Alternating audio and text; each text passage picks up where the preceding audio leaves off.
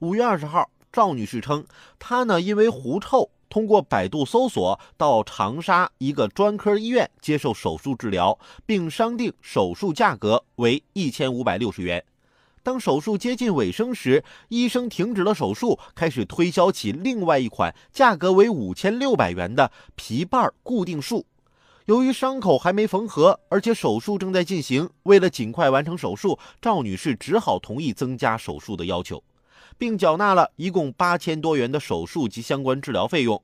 赵女士表示，进行手术前，医生并没有充分告知相关信息，导致实际产生的医疗费远超预算。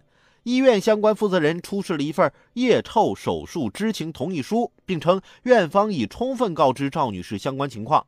经协商，最终医院退还了赵女士一千五百元的费用。卫计部门工作人员将对此事展开进一步调查。